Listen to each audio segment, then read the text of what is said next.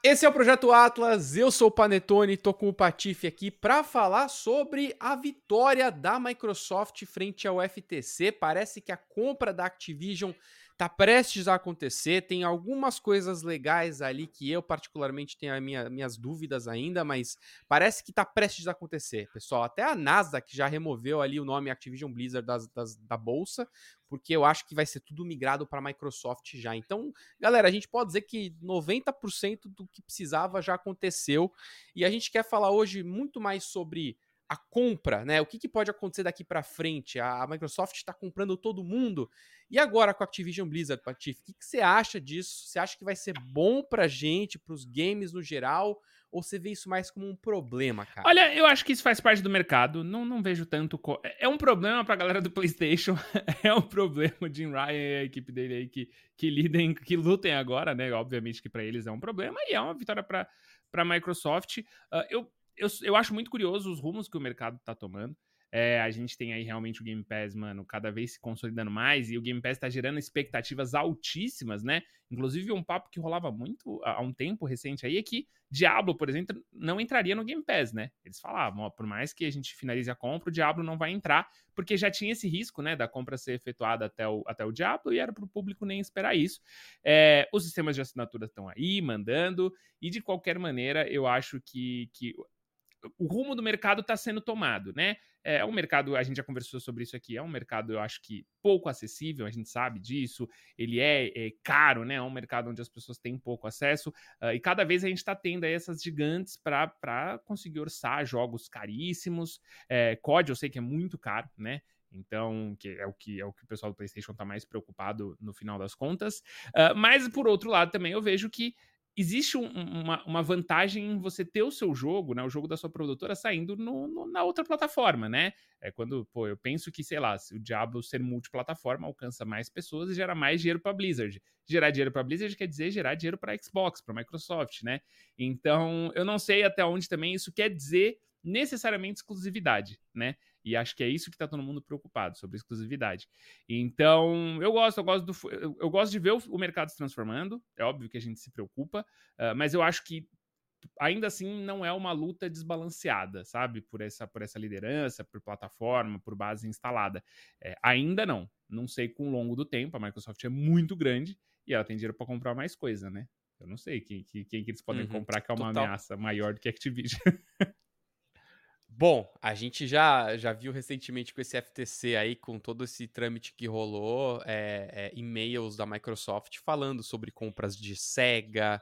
É, tinham várias empresas, né, dentro, dentro dessa lista aí. Então, a Microsoft parece, né, parece que ela estava muito mais preocupada em, em, comprar quem sabe fazer jogo do que necessariamente otimizar os seus próprios jogos é, ou não só apenas otimizar os seus próprios jogos como a Sony faz, né? A Sony ela, ela tem sido muito focada ali com o PlayStation em fazer jogos single player, é, blockbuster, né? Todos os jogos, cara, recentes são todos muito, muito bons e, e, todo mundo fala sobre como tá faltando isso da própria Microsoft, né? E talvez essas compras todas que a Microsoft está fazendo, com o tempo comece a dar frutos aí com jogos também é, que podem é, bater a Sony.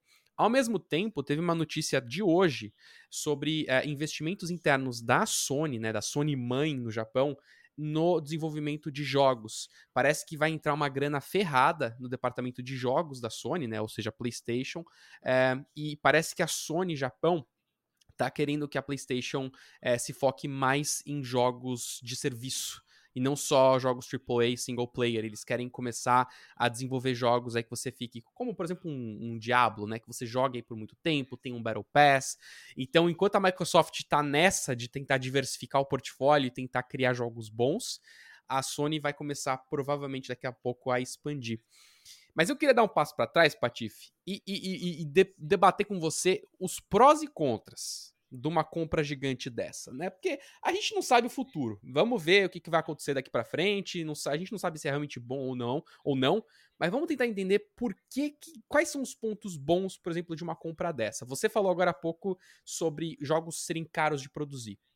Né? Então, para a empresa, é muito melhor ela ter uma mãe como a Microsoft dando ali a grana, porque ela sabe que ela está protegida. Se alguma coisa não der muito certo, talvez tenha alguém que banque ela ali certo? É, esse é o lado bom para a empresa. Qual que é o lado bom para o jogador de ter uma Microsoft gigante comprando uma Activision?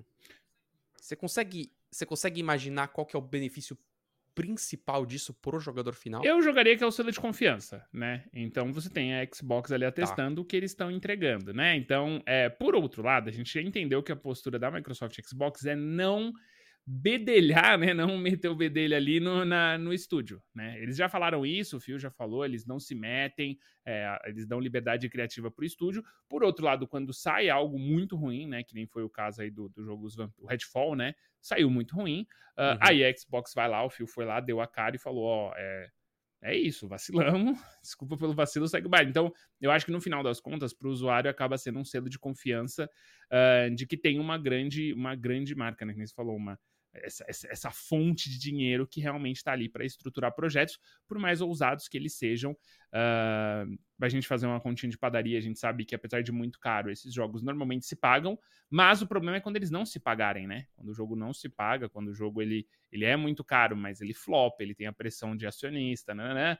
Então, é óbvio que, que ainda vai ter pressão de acionista, ainda vai ter pressão de engravatado, mas eu acho que a gente tende a ter pessoas mais experientes lidando com isso do que a gente tem hoje.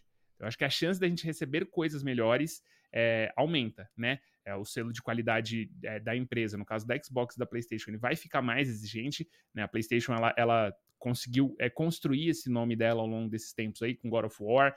Então a gente não espera, tipo, a gente não compra um God of War esperando que ele vai flopar, né? Ninguém espera. A gente confia que é na PlayStation. Um Uncharted, se eles anunciarem.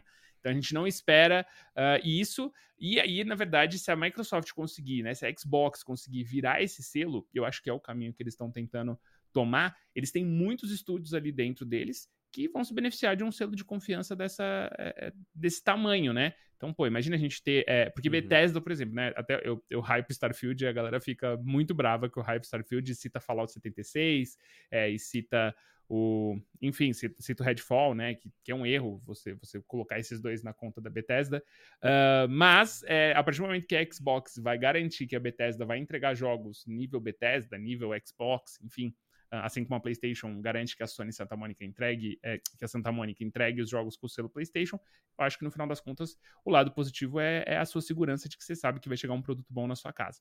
O ruim é que ele vai chegar para menos pessoas, assim como os exclusivos PlayStation só chegam para quem tem PlayStation, os exclusivos Xbox chegam só para quem tá, tem é, o sistema Xbox aí, né? Seja no PC ou seja no console. É, a gente tem então esse, esse selo de é, conforto, né? De, de, de, você talvez dar ali aquela. É, é, a possibilidade de, de, um jogo melhor, né? Esse selo de confiança que você falou. Mas tem também é, o, o, próprio selo de que você pode imaginar que a empresa, como ela vai ter mais cacife, ela pode talvez inovar um pouco mais, né? Talvez ela não fique ali com medo de faça um jogo básico e vá um pouco além, né? Eu acho que é, essa vantagem também pode ser muito interessante. E eu acho que essa discussão faz muito sentido para uma empresa como a Bethesda, né? Um, é um estúdio que ele é razoavelmente grande, né? ele, é, ele na real quem é dono da Bethesda é a ZeniMax, que aí por sua vez está agora tá abaixo da Microsoft, né? É, ZeniMax, Bethesda, é, tipo, tem Arcane, por exemplo, né? Outra, Arcane, exato, que é um estúdio isso. Só que aí eu volto para pensar, mas espera, cara, a Activision Blizzard, ela já é gigantesca. Ela já é uma das maiores empresas de games do mundo. Ela precisa da Microsoft, cara. É, é esse é o ponto que eu queria chegar, entendeu? É, é tipo a Blizzard. Você precisa do dinheiro da Microsoft para fazer, para manter um Diablo, para manter um World of Warcraft? Eu tenho as minhas dúvidas. Eu tenho as minhas, eu, eu, eu consigo enxergar benefícios para estúdios menores quando você tem uma compra dessa. Quando você tem conglomerados gigantes desses se unindo, eu, eu, fico com o pé atrás. Eu fico com o pé atrás de que talvez uh, as empresas comecem a monopolizar um pouco o jogo, né? E infelizmente acho que essa é a tendência. Acho que, como você falou, os jogos são caros, cada vez mais você precisa. Você vai, você vai acabar tendo esses, essas grandes empresas sendo donas de tudo. Não sei se pro gamer final, se essa falta de diversificação em, em, várias, em multiplataforma e talvez é, é, maiores empresas dominando o jogo versus as pequenas, se isso vai ser tão benéfico assim pra gente. Essa é uma dúvida, cara, que não tem resposta agora, acho que a gente tem que esperar para ver, mas eu quero perguntar para você. Se você tá aí no YouTube agora, usa aí o chat, usa os comentários para já dar sua opinião. Você acha bom? Você acha ruim? Quais são os pontos positivos para você? Quais são os negativos? E claro, não esquece também, galera, que a gente está nas plataformas de podcast. Você pode procurar a gente em vários lugares, incluindo aí o Spotify, a Apple, o Google. Estamos em todos os lugares para você assistir aí, não só no YouTube, mas também quando você está tomando um banho, lavando uma louça, passeando por aí. E é isso, a gente fica por aqui. Esse é o Projeto Atlas. Até a próxima. Tchau.